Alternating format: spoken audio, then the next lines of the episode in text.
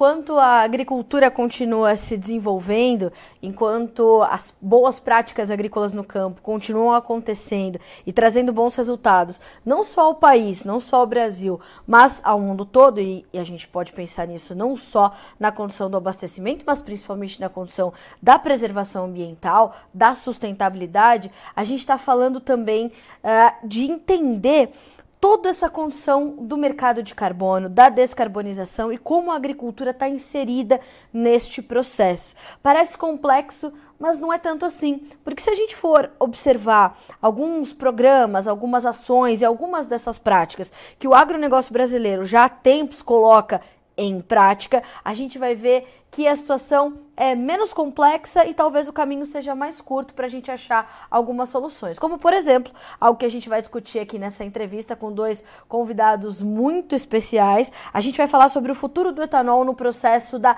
descarbonização. E para a gente entender como está tudo isso e, claro, expandir essa conversa, expandir né, o, o nosso horizonte para ter esse debate, a gente convidou para estar conosco aqui no Notícias Agrícolas Antônio Cabreira, presidente do Grupo Cabreira e ex-ministro da Agricultura sempre ministro da Agricultura. Ministro, boa tarde para o senhor. Seja bem-vindo ao Notícias Agrícolas. É uma honra e um prazer recebê-lo. Boa tarde, o prazer é todo meu estar aqui com vocês hoje. Muito obrigada. E também vamos receber José Luiz Coelho, curador agro da Harvard Agribusiness School. Coelho, sempre bom ter o senhor conosco. Boa tarde, seja bem-vindo. Nós, nós estamos sem o seu áudio, Coelho. Agora sim. Agora Uma sim. boa tarde aí para você. Muito obrigado aí pela oportunidade. E também a minha saudação especial aqui ao amigo e parceiro de lutas aí, Antônio Cabreira Mano Filho. Uh, eu quero é, começar com o senhor, ministro, porque não sei se o senhor concorda, né? E aí eu humildemente peço a sua, a sua opinião sobre esse processo de evolução da nossa agricultura, evolução dos nossos processos e como isso está de fato conectado a esse momento onde a gente trata muito do mercado de carbono e principalmente desses processos de descarbonização e como é que a produção agrícola está inserida nesse contexto, em especial num país com as características como a do Brasil. Bom, o, eu sempre gosto de comentar a respeito do Brasil, relembrando uma história. O Brasil é o único país do mundo que tem nome de água, Brasil. Isso mostra a nossa vocação natural para a agricultura. Qual que é o retrato dessa atividade hoje, em 2023? O que é o campo para o mundo, de uma maneira geral? Hoje, o agro brasileiro ocupa 8% do território brasileiro e com 8% nosso campo nós temos o maior programa de bioinsumos do mundo. Nós somos o único país que tem um programa de agricultura de baixo carbono oficial, com metas. Nós temos o maior programa de substituição de combustível fóssil do mundo.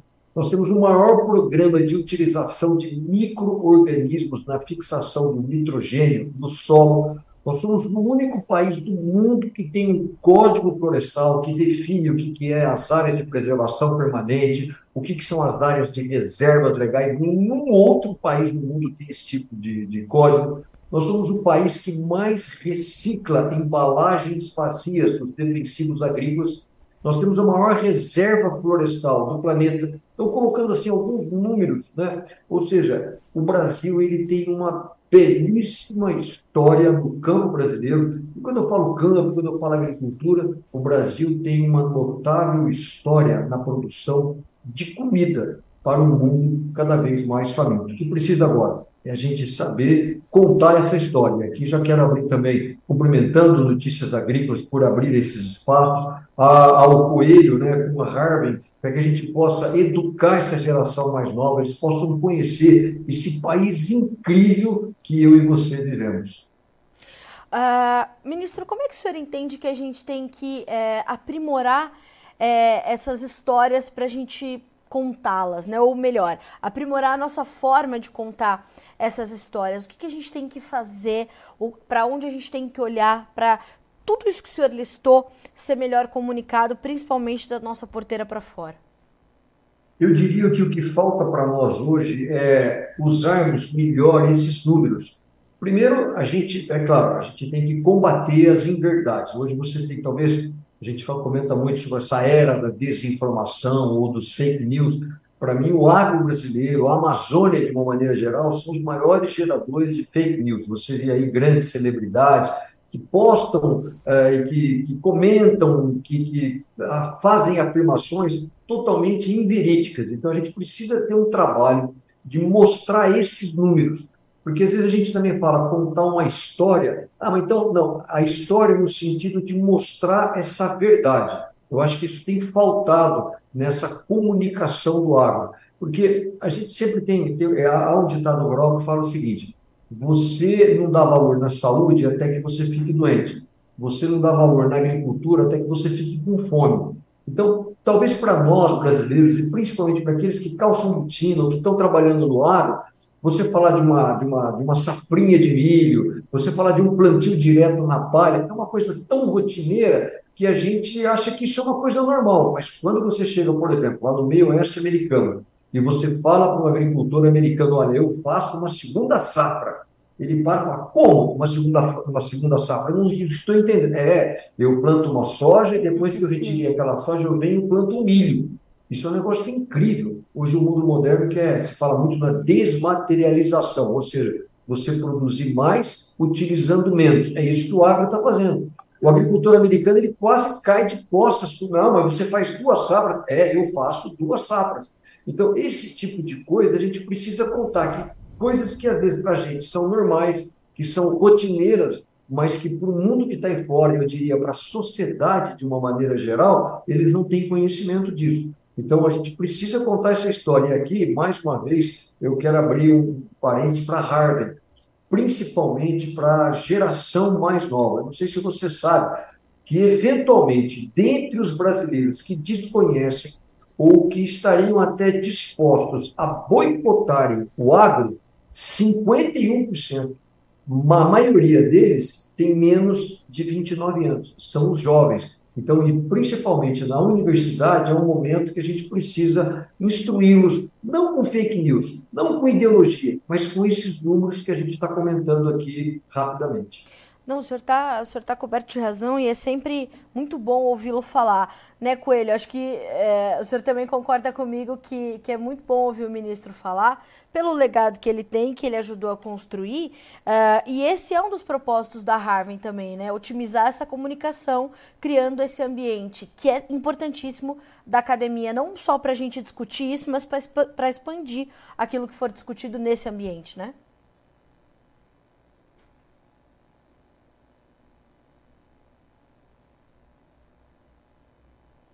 Esse talvez seja um dos maiores desafios que a gente tem, né? E, e agradeço aqui o, o Cabreira por estar levantando esse ponto, porque o tema da desinformação é realmente muito preocupante em todos os níveis, né? Mas quando a gente fala, por exemplo, da educação, desde a educação básica até chegar no ensino superior, infelizmente, a gente tem visto aí um desserviço muito grande e, de uma certa forma, é, grupos né, movidos aí a sabe-se lá quais tipos de ideologia, querendo demonizar o agro. Né? Isso é uma coisa assim que nos entristece muito.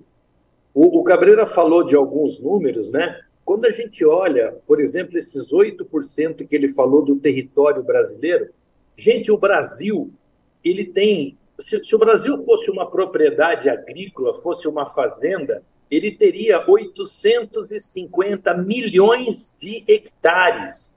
A gente consegue colocar dentro dessa área a geografia, as áreas continentais de 36 países europeus dentro do Brasil. E o mais interessante é o seguinte: de toda essa área, a gente está usando agora para a próxima safra, que nós estamos plantando agora, safra 23, 24, nós deveremos nos aproximar de uma área total de 74 milhões de hectares plantados. Só que esses 74 milhões de hectares não são 74 milhões de hectares distintos. Na verdade, eles são 49 milhões de hectares. Mas como o Cabreira disse, uma boa parte deles a gente planta duas vezes. Então eu planto 74, mas numa área física de 49. E com um detalhe, gente, se nós voltarmos 40 anos no tempo, o Brasil era um grande importador de alimentos. E hoje, com a tecnologia, com o plantio direto, com todas as técnicas, com os insumos, com os bioinsumos e com esse manejo da agricultura tropical, o Brasil hoje produz alimentos para os 214 milhões de brasileiros que nós temos distribuídos aqui nos 26 estados e no Distrito Federal, e ainda exportamos para 162 países para alimentar mais 815 milhões de pessoas. Ou seja, o agro brasileiro hoje, ele não é só dos brasileiros. Ele pega hoje praticamente 1 bilhão e 50 milhões de pessoas no mundo. E quando a gente olha para o futuro, né, e o Cabreira é, é, uma da, é uma dessas pessoas que tem viajado o mundo, literalmente. Uma hora ele está na África, uma hora ele está na Ásia, ele está no Oriente Médio. Às vezes eu acho que, que você é onipresente, Cabreira. É, é uma coisa impressionante. Mas você está levando uma mensagem para o mundo que realmente é a mensagem da verdade, é a, mensa é a mensagem é o contra, é, eu diria assim, que é o antídoto para essas fake news. Talvez aqui um dos erros que a gente tenha cometido aí nesses últimos 20 anos, quando o Brasil era importador de alimentos, gente, ninguém dava bola para nós, a gente podia fazer o que fosse aqui que ninguém dava bola. A partir do momento que o Brasil vira primeiro produtor mundial disso, primeiro exportador mundial daquilo, primeiro produtor, Quer dizer, é etanol, é café, é cana-de-açúcar, é algodão, é soja. Quer dizer, a hora que a gente vê, nós estamos incomodando gente grande, nós estamos brigando de igual para igual e, e, até com mais competitividade Exato. do que grandes players internacionais. E isso fez com que muitas dessas metralhadoras se voltassem contra nós e, inclusive, demonizando o agro com uma série de problemas. Eu não estou dizendo que a gente não tem problema, a gente tem. Mas em vez da gente ficar brigando, discutindo se estamos desmatando 1% mais, 1% menos, vamos fazer o que o Cabreira está fazendo e mostrar as coisas boas que a gente tem aqui dentro. Porque enquanto a gente fica tentando discutir se lá fora os caras têm 66% de reserva florestal, é claro que não tem, mas enquanto a gente fica perdendo tempo discutindo quanto tem a Alemanha, quanto tem a Noruega, nós temos que mostrar o que, que nós estamos fazendo hoje com o agro nacional, que realmente está ganhando de lavada o campeonato mundial. E eu queria ouvir é, de você, Coelho, também do, do ministro Cabreira, é, como é que vocês entendem né, essa, essas comparações? Elas são possíveis, né? A gente é, é, comparar o que, o que acontece, o que é feito no Brasil uh, com um país dessa proporção, dessas dimensões, numa agricultura que a gente faz uh, num país de clima tropical versus o que se faz uh, em outros países, uh, ou principalmente nos países da Europa, que são os que mais nos cobram, né? o senhor acha, ministro, que essas comparações ainda são possíveis ou a gente tem que fazer essas análises tomando outros parâmetros e, e olhando para outras diretrizes? Não, eu acho, é, primeira coisa, é possível você continuar fazendo as comparações. A métrica comparativa é sempre muito bem-vinda. Nesse ponto, eu queria só abrir aqui um parênteses, porque que eu defendo que o brasileiro, de uma maneira geral, ele seja um contador de histórias, que a gente não seja apenas o país do futebol ou das praias, mas a gente seja o país do agro sustentável. E por que isso? Porque eu não tenho a ilusão de que isso vai parar. Eu não tenho a ilusão, a utopia de que esses ataques ao agro lá, lá na Europa, uhum. eles vão diminuir. Porque, quer queira ou quer não, esse discurso ambiental da maioria de algumas lideranças europeias é um discurso de protecionismo. Então, caíram as barreiras econômicas e começam a subir essas barreiras, entre aspas, ambientais, travestidas de um certo uh, protecionismo. Então, isso vai continuar. Eu sempre gosto de brincar e falar: olha, tem muita gente lá que não está preocupado com o verde das nossas matas, mas muito mais preocupado é com o amarelo, por exemplo, da nossa soja, do nosso suco de laranja. Agora, o que, que nós temos que fazer? Eu acho que, primeiro, é, nós temos que montar uma, uma, uma parceria, vamos dizer assim, com o consumidor europeu. Eu acho que o consumidor europeu ele tem que saber o que nós estamos fazendo aqui. E, às vezes, na nossa história, e aqui eu tenho histórias incríveis para contar, e cada um tem qual é a história da soja, qual é a história do algodão, qual é a história do milho no Brasil. São histórias maravilhosas, mas, às vezes, a gente tem algumas histórias que a gente se esquece de contar. Agora, por exemplo, nós vamos ter a próxima COP28, vai ser aqui no Brasil, em Belém. Belém, Pará, tem hoje, sem dúvida alguma, eu desafio qualquer ambientalista em qualquer lugar do mundo que tenha um programa melhor ambientalmente, que vai fazer uma redução maior da emissão de efeitos de CO2, nada, em nenhum lugar do mundo, como um projeto que nós temos aqui no Brasil e especificamente no Pará. Ou seja, o que eu estou dizendo?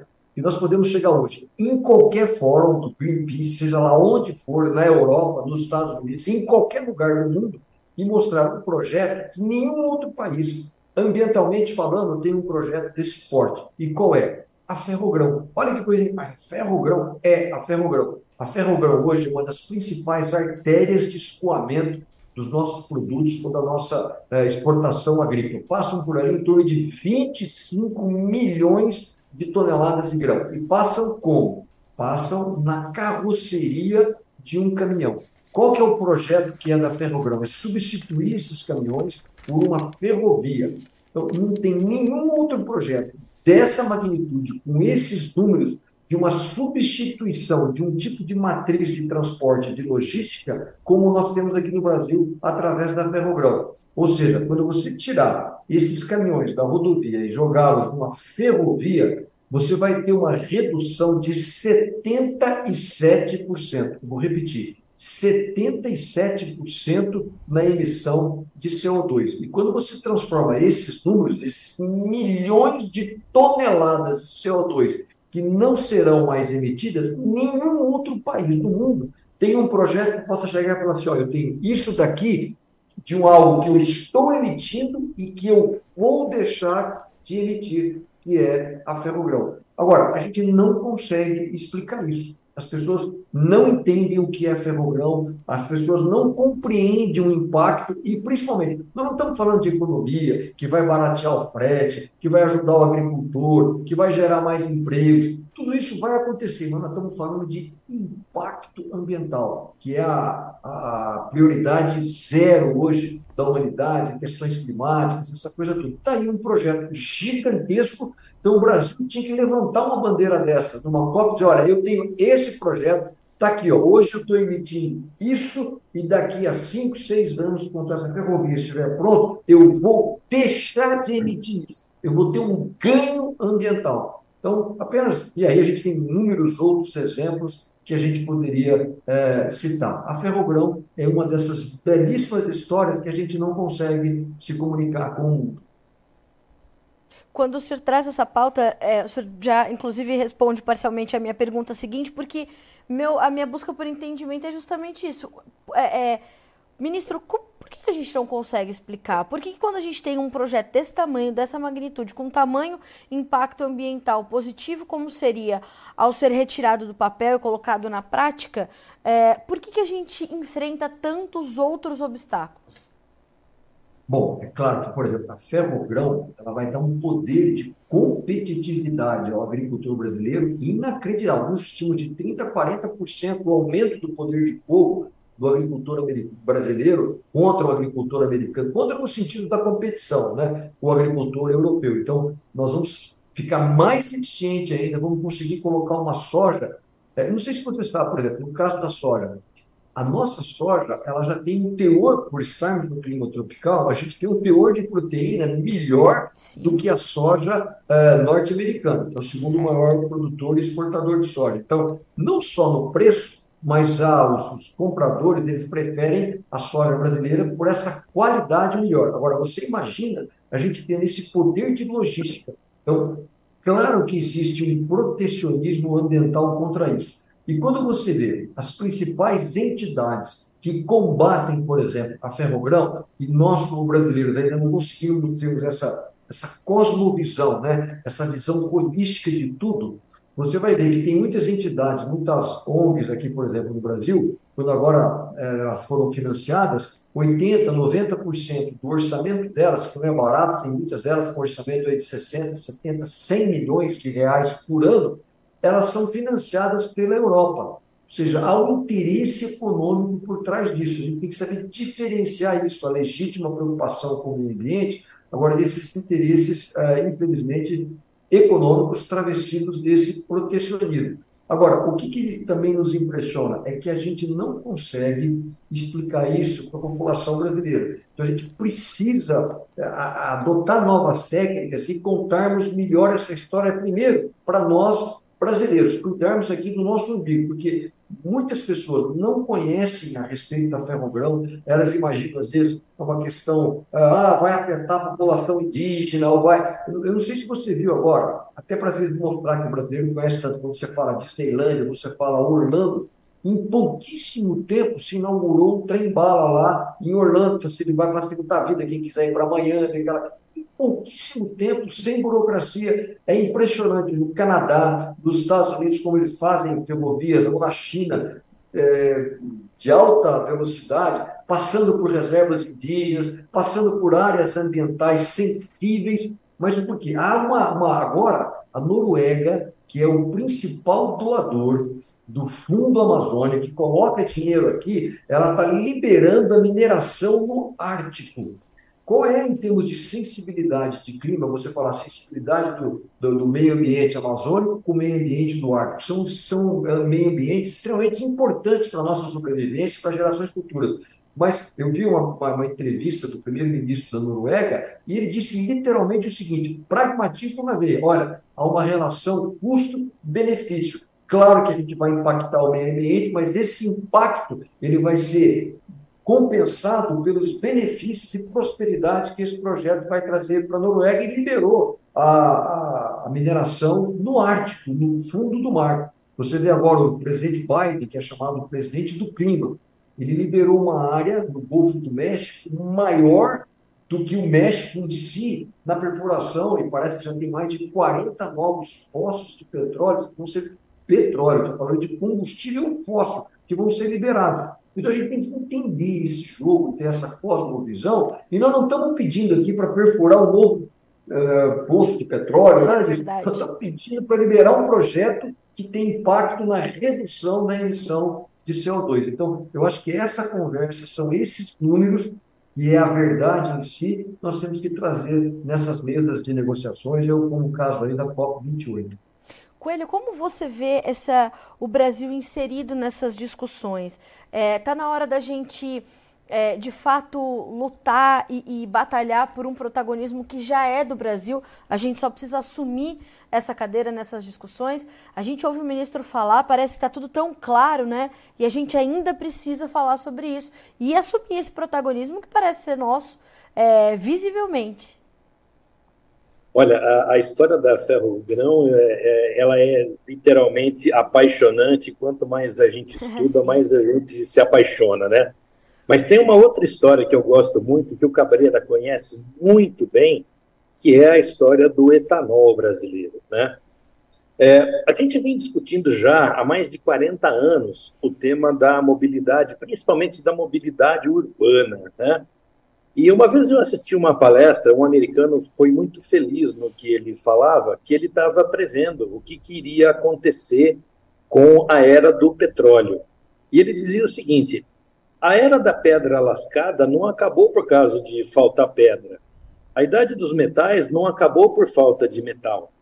E a, ideia, a, a idade da, da, do petróleo também não vai acabar por falta de petróleo é que vão surgir novas tecnologias que vão torná-lo inviável, né? E aí a gente começa a olhar para o mundo e, e, de uma forma generalizada, eu diria que o mundo está caminhando para a mobilidade urbana em cima de veículos elétricos. Ponto. Esse daí é o grande cenário que a gente vê Inclusive, em alguns lugares já tem data para morrer motores diesel, motores do ciclo Otto a gasolina, até porque motor flex a gente só tem no Brasil, né? Mas veja só, se a gente congelasse o mundo hoje, né? É, outro dia, inclusive, o Cabreira gravou um vídeo muito interessante mostrando as emissões totais de CO2 por quilômetro rodado. Então, ele mostrava lá um comparativo. Vou pegar teus dados aqui, viu, Cabreira? Na Europa, um carro a gasolina emitindo 149 gramas de CO2 por quilômetro rodado contra um carro elétrico europeu 92 gramas. Quando a gente vem para o Brasil, o nosso carro flex hoje, de 2010 para cá, 100% dos nossos veículos são flex, ele emite apenas 87. O carro elétrico, que é um híbrido nosso, com gasolina, 65. Um carro só a etanol, 58. E essa última geração que foi lançada no Brasil, que é o híbrido elétrico com etanol, 29 gramas. Ou seja, cinco vezes menos do que um carro europeu emite hoje de CO2. Agora, isso não é o melhor da história. O melhor da história é que esses carros elétricos que estão hoje aqui no mercado brasileiro, eles não são o nosso futuro. Não há nenhuma dúvida que nós vamos partir para o carro elétrico, mas não é esse carro elétrico que a Ásia está tentando nos exportar, que a Europa está tentando nos exportar, porque esses carros ninguém conta para gente, mas um carro hoje, um sedã médio, que pesa em torno de uma tonelada, mil quilos, mil e cem quilos, ele carrega, gente, 700 quilos de bateria que são altamente poluidoras, tanto para produzir como principalmente para descartar. Vocês já imaginaram uma frota de 50, 60 milhões de veículos elétricos tendo que descartar 700 quilos de bateria a cada cinco anos? Onde é que nós vamos parar? Exato. Então, no Brasil, olha só, gente, isso aqui é para é fechar uma, uma COP28, isso aqui é para abrir uma COP29, uma 30, uma 31.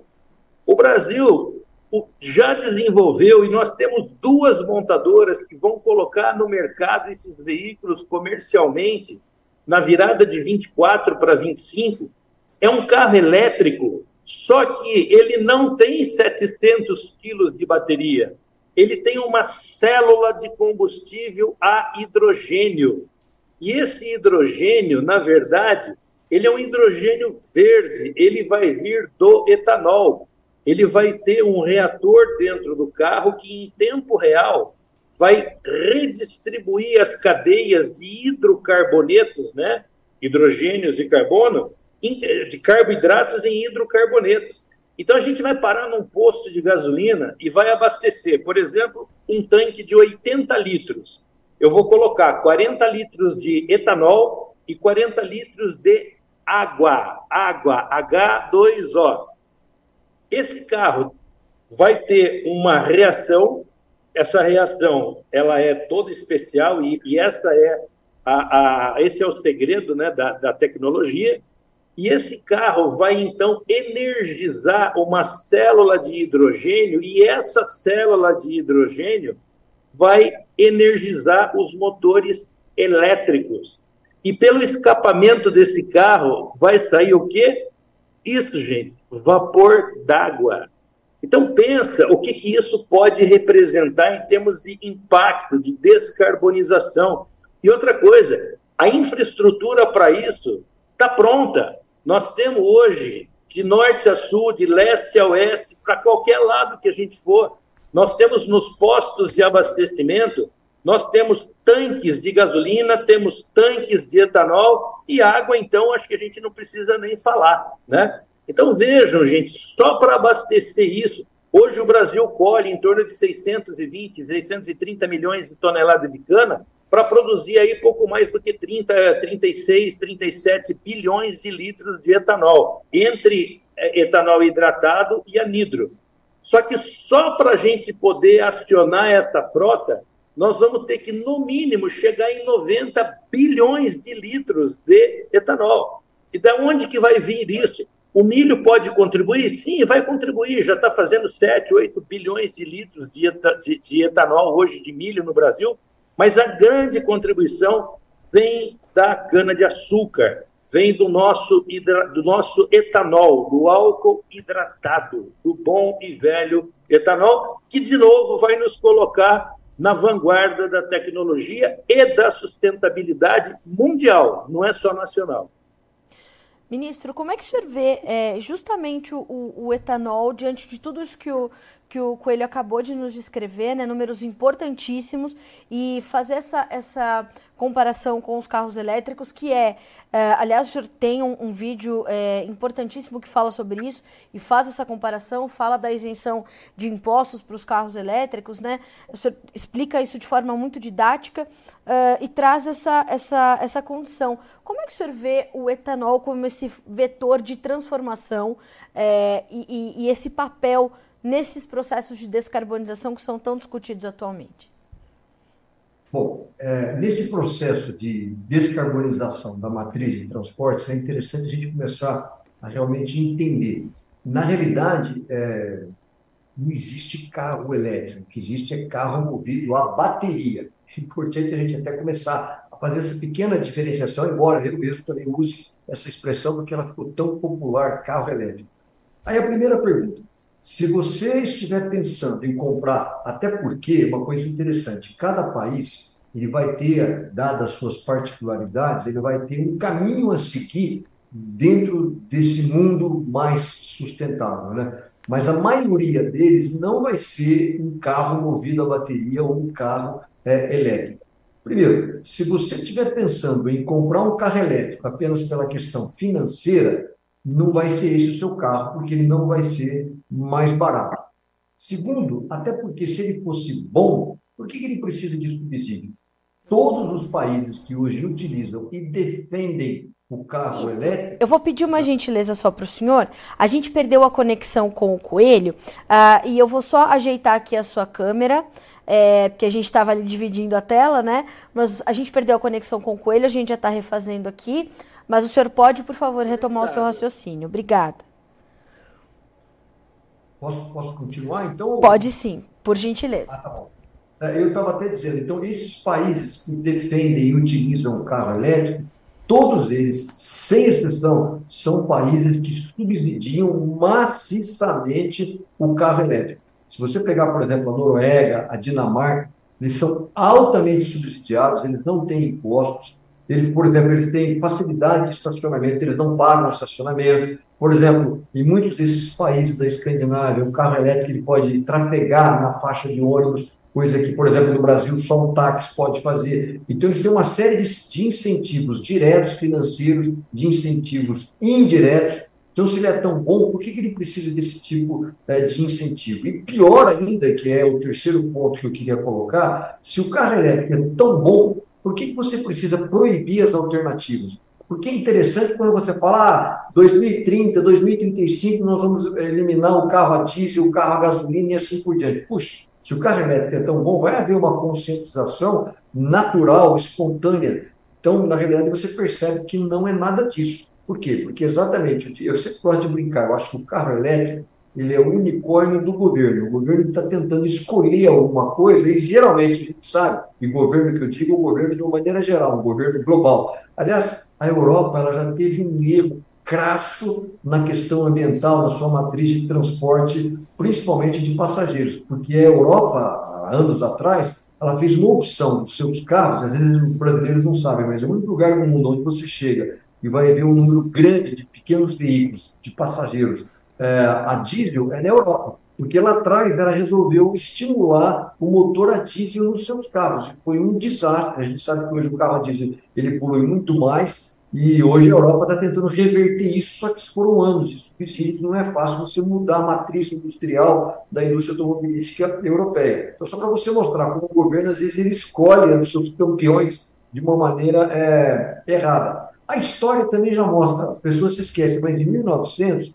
quase 40% dos carros norte-americanos eram carros elétricos, hoje nenhum por cento. Então já houve né, alguma coisa. E naquilo que o, que o Coelho estava falando, eu queria colocar algo aqui é, interessante, que é a física, que são números. Eu acho que a questão do carro elétrico é até uma questão assim é, de física. E o que, que é essa questão de física que às vezes a gente precisa entender um pouco? Se você pegar meio litro de etanol, meio litro de etanol, vamos, transformar em quilos, meio quilo de etanol, eles equivalem a uma, uma quantidade de energia que você vai precisar, em média, de 15 quilos de bateria de lítio.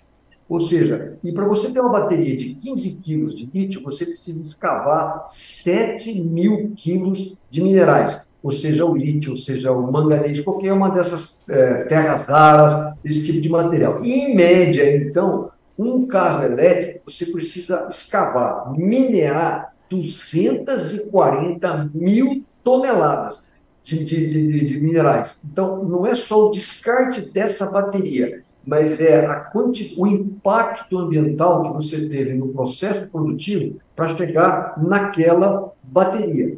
E o que o Coelho falou é um negócio fantástico. Qual que é o problema hoje, por exemplo, do carro a hidrogênio? Também é o, é o armazenamento do hidrogênio, que é caríssimo. Vai ser algo pesado e caro. Nós já temos o hidrogênio, pelo H, pela molécula, no etanol. Então, um tanque de etanol que a gente usa normal hoje, que talvez você não saiba, ele vai ser o nosso, a nossa bateria, entre aspas, de hidrogênio. Então, não só no carro flex, eu acredito, não no carro elétrico, eu acredito na eletrificação de uma matriz energética sustentável, que é o caso do nosso flex. E, novamente, essa história poucos brasileiros sabem. O carro ambiental hoje no mundo, em escala comercial, mais eficiente é o carro brasileiro, que já roda nas nossas estradas, que é esse flex aí elétrico, né? Ele está eletrificado. Então nós já temos coisas muito interessantes para a gente colocar. E só para ter uma ideia, se hoje a gente fosse mais ou menos iniciar né, um processo grande de eletrificação da, da, dos nossos veículos, a estimativa é que nós iríamos gastar mais de duas vezes o que nós economizamos numa reforma da Previdência, que foi um processo dolorido, difícil de se fazer. Será que a gente quer jogar duas, quase três vezes aquele tipo de esforço numa tentativa de uma matriz que não é a nossa matriz? Então, assim, são questões, são números que a gente tem que trazer para mostrar com essa realidade. E, principalmente, vou aqui repetir, num país de dimensões continentais. Você falar da Dinamarca, da Noruega, por exemplo, que se você pegar, descontar montanhas, fiordes da Noruega, a malha de, de, rodoviária dela ela é pequena, são curtas distâncias. Agora aqui, se você sair de Belém para São Paulo, ou qualquer, qualquer viagem nossa, chega a 500, 700, 800, mil quilômetros. Então, um país continental com esse tipo de trajetória nas suas rodovias de longa distância, fica inviável hoje o carro elétrico, principalmente por essa falta de infraestrutura. E não só isso. Ontem, né, a notícia saiu hoje, não sei se vocês viram, nós estamos com um recorde de consumo de energia elétrica. Hoje, o Brasil está importando energia elétrica de termoelétricas de países vizinhos. Então, nós não estamos tendo energia para ligar o nosso ar-condicionado. Nós vamos estimular o carro elétrico, como a gente tem feito hoje com essas isenções é, tributárias. Aliás, é uma coisa meio interessante. Às vezes eu participo de alguns é, debates, que apenas para encerrar, é, e, assim, você tem a impressão que a energia elétrica que vai tocar o ar-condicionado, que cria um ambiente melhor no shopping, essa é condenada, essa é contra o meio ambiente, essa é, degrada. Agora, a energia elétrica, o carro elétrico, essa não tem problema nenhum. Mas a gente precisa, então, descortinar essas verdades inconvenientes que tem por trás dessas matrizes que às vezes tentam, eh, energéticas, que tentam empurrar a goela abaixo aqui no Brasil. Sem dúvida. Ministro, como é que os outros países é, têm visto essas inovações do Brasil, essa, essa, essas tecnologias que já são, é, já têm sido implementadas aqui? Se a gente trouxer a Índia, por exemplo, né, que é, é tem ali um, uma uma produção de cana-de-açúcar considerável, segundo maior exportador global de açúcar. É, como é que a Índia, por exemplo, observa e se insere nesse processo e como é que a gente vê outros países também? Aí me vale da sua experiência, naturalmente, e dessas visitas todas, como o Coelho falou, né? Acreditando que o senhor é onipresente é, como é que o senhor tem visto essas tecnologias brasileiras chegarem em outras origens que também poderiam participar desse processo em vias semelhantes às que nós estamos percorrendo?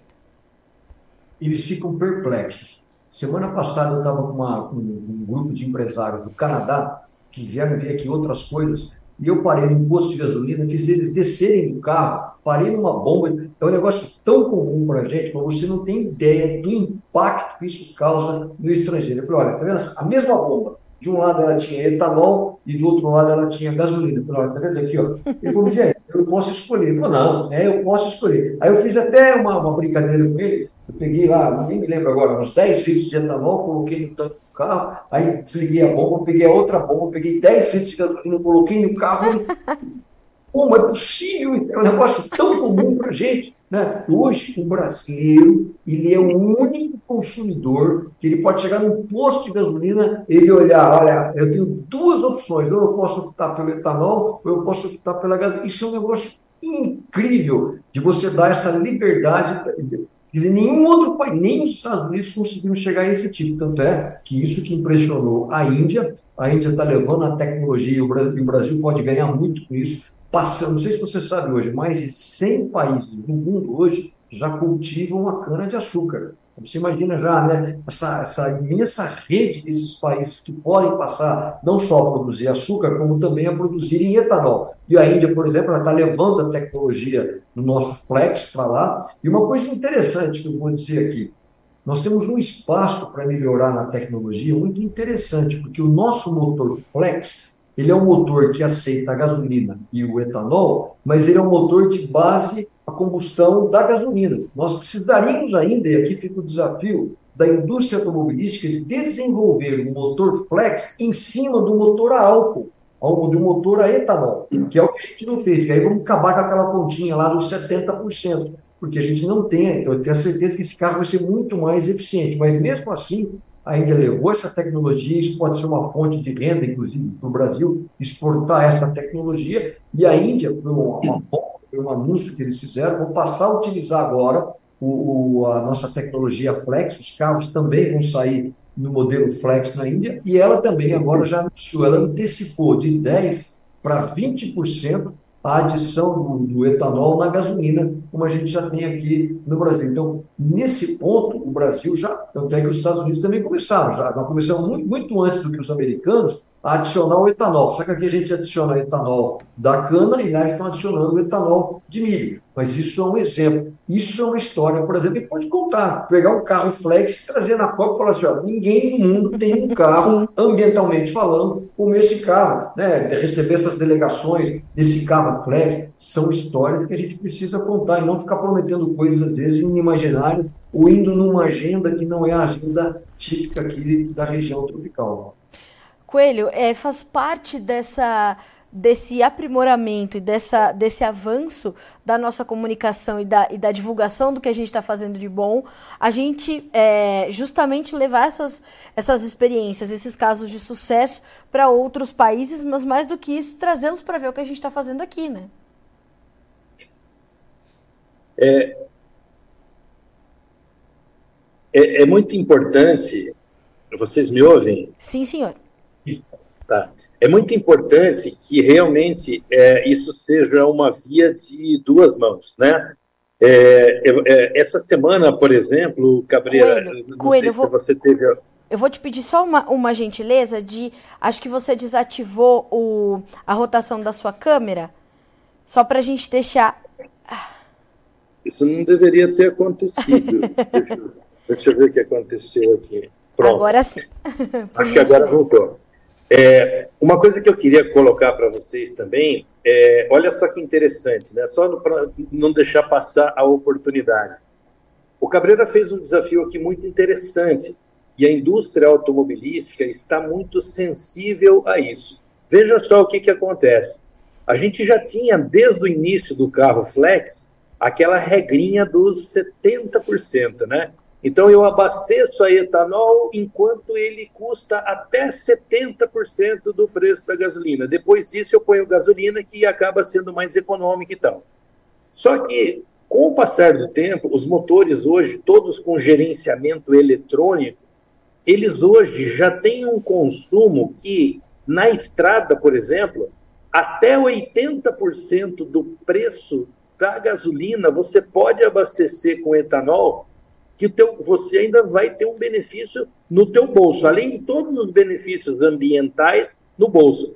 Na gasolina, é, na, na cidade, o consumo urbano, ele ainda é um pouco maior, justamente porque a base desse motor não foi exatamente o melhor que poderia ter sido para o desenvolvimento de um motor flex. Mas isso já está sendo corrigido. Hoje, se você pegar esses carros de última geração, você vai ver que, por exemplo, na estrada, ele na gasolina faz 15 km por litro, no etanol faz 14.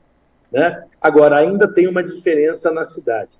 Mas o que eu queria colocar também, é, Cabreira, é que nós estamos tendo essa semana uma das feiras mais importantes do mundo na área de mecanização agrícola, que é a Agritécnica de Hanover. Ela começou no último é, dia 12 e ela vai até amanhã, dia 18 de novembro. E um dos fabricantes que está lá, que é um dos grandes fabricantes de máquinas, tratores, colhedoras de cana para o mercado brasileiro, inclusive, está usando a feira como palco do lançamento de um motor de 9 litros a etanol. Exatamente. Um motor na faixa de 380 a 420 cavalos, que vai poder equipar tratores agrícolas e colhedoras de cana no Brasil. Olha que coisa fantástica, né?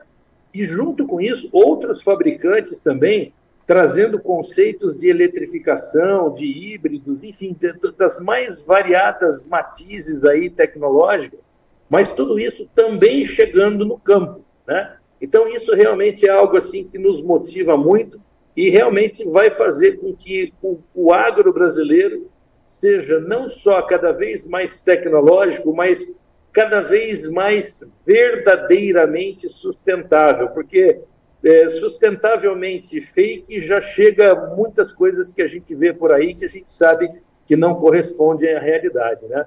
Mas isso realmente nos deixa bastante esperançosos aí por um futuro bem melhor, porque fazer carro é, elétrico ou eletrificado, né, Cabreira, para depois usar é, carregadores que são acionados por carvão mineral ou por conjunto motogerador de, é, é, acionado por diesel, como um que você viu outro dia numa viagem sua aí, é algo assim absolutamente surreal, né?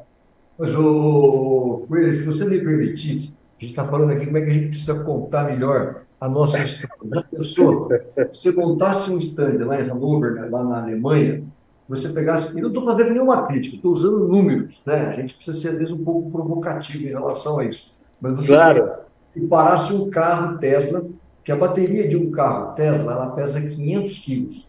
Eu estou falando agora em termos de energia. A eficiência que você tem numa bateria de um Tesla de 500 quilos, você tem 27 litros de etanol. Então, você poderia parar o carro e a sua bateria e fazer, né, olha aqui, pegar lá um tanque transparente, olha, 27 litros de etanol equivalem a esse carro tela aqui em termos, estou falando agora em termos de eficiência energética. Então, assim, é uma coisa até interessante, é, a Tesla, isso foi até 2020, ela, ela tinha uma propaganda que era interessante, ela, ela tinha, a propaganda era assim, ela se orgulhava em ter neutralizado 3,7 milhões de toneladas de carbono nos, nos 11 anos que ela esteve operacional. 3,7 milhões de toneladas de carbono. Apenas uma única companhia brasileira, a Raizen, ela economizou 5,2 milhões de toneladas de carbono em um único ano, em 2020. Ou seja, uma única companhia brasileira que trabalha com etanol aqui no Brasil, em um ano, ela economizou 50% a mais do que toda a vida da Tesla. Então, isso é uma coisa que tem que ser mostrada. Essa está aqui, ó. essa é uma história. Você que está valorizando. E não estou nada contra. Aliás, achei irônico, não sei se você viu aí, nessa crise dessas guerras todas, do próprio Elon Musk pedindo para aumentar a produção de petróleo. Sempre foi uma declaração. Então, eu falei, puxa, se o fabricante do carro elétrico, né? Também essa crise energética que estava aí, que está aqui, infelizmente, se desenhando. Mas eu estou falando, são números, né? Para a gente poder mostrar e contar melhor essa história brasileira. Não, vocês estão. Maravilha. É, é, é, a gente tinha que trazer todo mundo aqui, Elon Musk, e Tesla, e que todo mundo para a COP, levar o tanque transparente. Eu acho que tinha que estar tá na entrada da COP, viu, ministra? Esse tanque transparente, 27 litros. Né? E daí do lado a gente tem assim um, um, pequeno, um pequeno campo, né? uma pequena amostra de como é que se faz aquele etanol, né? Uma cana de açúcar, uma coisa tranquila. E a gente tem ali na entrada da COP, né, Coelho, para a gente gerar uma experiência. Para quem não sabe como é que é feito o etanol, já tem ali um entendimento completo. Aí vai para as discussões com uma outra visão, né? Verdade. Olha, é, eu gosto da estrutura pronta, né? Os postos estão aí com as bombas flex. Exatamente. A gente podia fazer um, um tour, viu, ministro? A COP começa aqui. Aí depois a gente vai discutir com a outra cabeça já. Senhores, olha, é, eu ficaria aqui ouvindo-os contar histórias e a gente pensar em estratégias em como melhorar a nossa comunicação, mas infelizmente o nosso tempo é, né, é ajustado, mas a gente vai certamente recebê-los para mais conversas, para entender como tudo isso vai continuar acontecendo. Ministro, quero muito lhe agradecer pela gentileza de aceitar o nosso convite, de estar conosco aqui no Notícias Agrícolas para a gente tratar de temas tão importantes e atuais. Obrigada mais uma vez prazer que, que as notícias agrícolas continuem sendo um veículo contador das nossas histórias. Muito obrigada. Coelho, ter você aqui sempre enriquece as nossas conversas, sempre nos dá mais ânimo para a gente continuar, principalmente você estando à frente de um projeto como a Harvard, que já é, é, já nasce nos dando muito orgulho, né? Obrigada mais uma vez por, por também estar conosco nessa sexta-feira.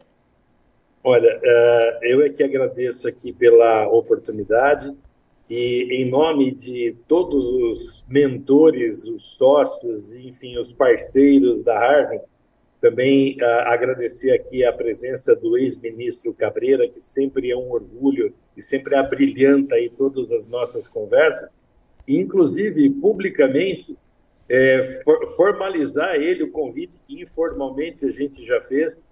O, o, o Cabreira deverá ser um dos nossos mentores aqui, né?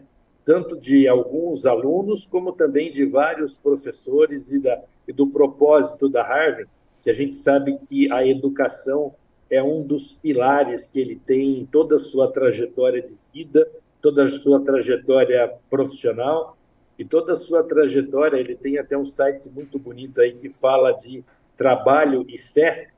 A gente bota muita fé no trabalho dele e a gente sabe que ele bota muito trabalho na fé dele também. E vamos ver se a gente consegue compartilhar um pouquinho dessa fé junto com a nossa aqui na Harvey, viu, Cabreira? Sempre um orgulho e uma alegria ouvi-lo e tê-lo como parceiro e amigo. Obrigado, Coelho. Olha, eu quero só também aqui, finalmente, é, cumprimentar a Harvard. É incrível esse projeto, eu vi, eu li, o Marcos Fava enviou para mim, então vocês estão de parabéns. E sabe, Coelho, eu sou, eu sou um grande admirador de um pensador que para mim hoje é o maior pensador vivo, que chama Thomas Sowell. Ele tem uma frase que diz o seguinte: não existe nada mais desonroso na vida do que enganar um jovem. E a maneira de você não enganar um jovem é dando uma boa educação. E é isso que a Harvard faz. Então, parabéns, fico muito contente se eventualmente puder ajudá-los aí, vai ser um prazer e uma honra muito grande. Pois o, o, o compromisso está Olha só, Coelho, o compromisso está firmado ao vivo e registrado pelo Notícias Agrícolas. Vai dar certo. Senhores, Ótimo. muito obrigada. Um grande prazer poder tê-los juntos aqui para a gente ter essa conversa e expandir claro os limites, principalmente dos nossos pensamentos, das nossas reflexões. Obrigada mais uma vez aos dois e sejam sempre bem-vindos ao Notícias Agrícolas. Estamos sempre de portas abertas para vocês. Obrigada mais uma vez e até a próxima. Muito obrigado, saúde e alegria. Até mais. Um abraço a todos. Muito obrigada para os senhores também. Senhoras e senhores, conosco, então, tivemos José Luiz Coelho, curador agro da Harvard Agribusiness School. É um projeto que está nascendo, a gente vem trazendo essas informações. É um projeto de educação para o agro e sobre o agro. Né? Então, é, grandes pensadores ali do setor estão reunidos nesse projeto. Então, o, o, ministro Cabreira citou aqui o Marcos Fava Neves, a gente tem o Roberto Fava Neves, a gente tem o Coelho à frente desse projeto também. Então, a gente tem grandes nomes para a gente construir grandes legados também e formar grandes profissionais, o que é o grande propósito da Harvard, né? que é trazer mais profissionais né, é, é para continuar né, transformando o Brasil pela agricultura, pela pecuária, pelo agronegócio, que é a vocação. O ministro Cabreira começou a sua, a sua fala falando sobre isso, né, sobre como o, Bra o Brasil tem essa vocação produtiva, né? E isso para nós é motivo de orgulho, para Harvard também, e esse é o propósito. Então chega esse esse esse projeto e também complementando aqui o nosso, o nosso debate, estando ali à frente das discussões, o ex-ministro, sempre ministro da Agricultura, uh, Antônio Cabreira, sempre uh, trazendo essas, essas informações ricas, né? E como o, o Coelho colocou, né? É, precisamos aprender a contar histórias como o ministro Cabreira. Então tivemos, ele que também é presidente do, do Grupo Cabreira, para a gente falar sobre isso. A gente focou nessa condição do futuro do etanol no processo de descarbonização, mas falando da sustentabilidade de uma forma geral, de como somos sustentáveis antes mesmo desse termo surgir, né? Então o ministro falou, somos somos o único país que temos um, um, um projeto, né, um programa, melhor dizendo, uh, efetivo de agricultura de baixo carbono, um programa de biocombustíveis. Nós temos um, programa, um, um código florestal, uma lei rigorosa quando a gente pensa em lei de preservação ambiental. Então a gente tem é, é, estado na vanguarda da preservação, da sustentabilidade. Então a gente precisa começar a comunicar isso, precisa começar não, precisa continuar comunicando isso melhor. A gente fica por aqui com esse boletim, mas na sequência a nossa programação continua para que vocês sejam sempre os produtores rurais mais bem informados do Brasil. Notícias agrícolas, informação agro-relevante e conectada.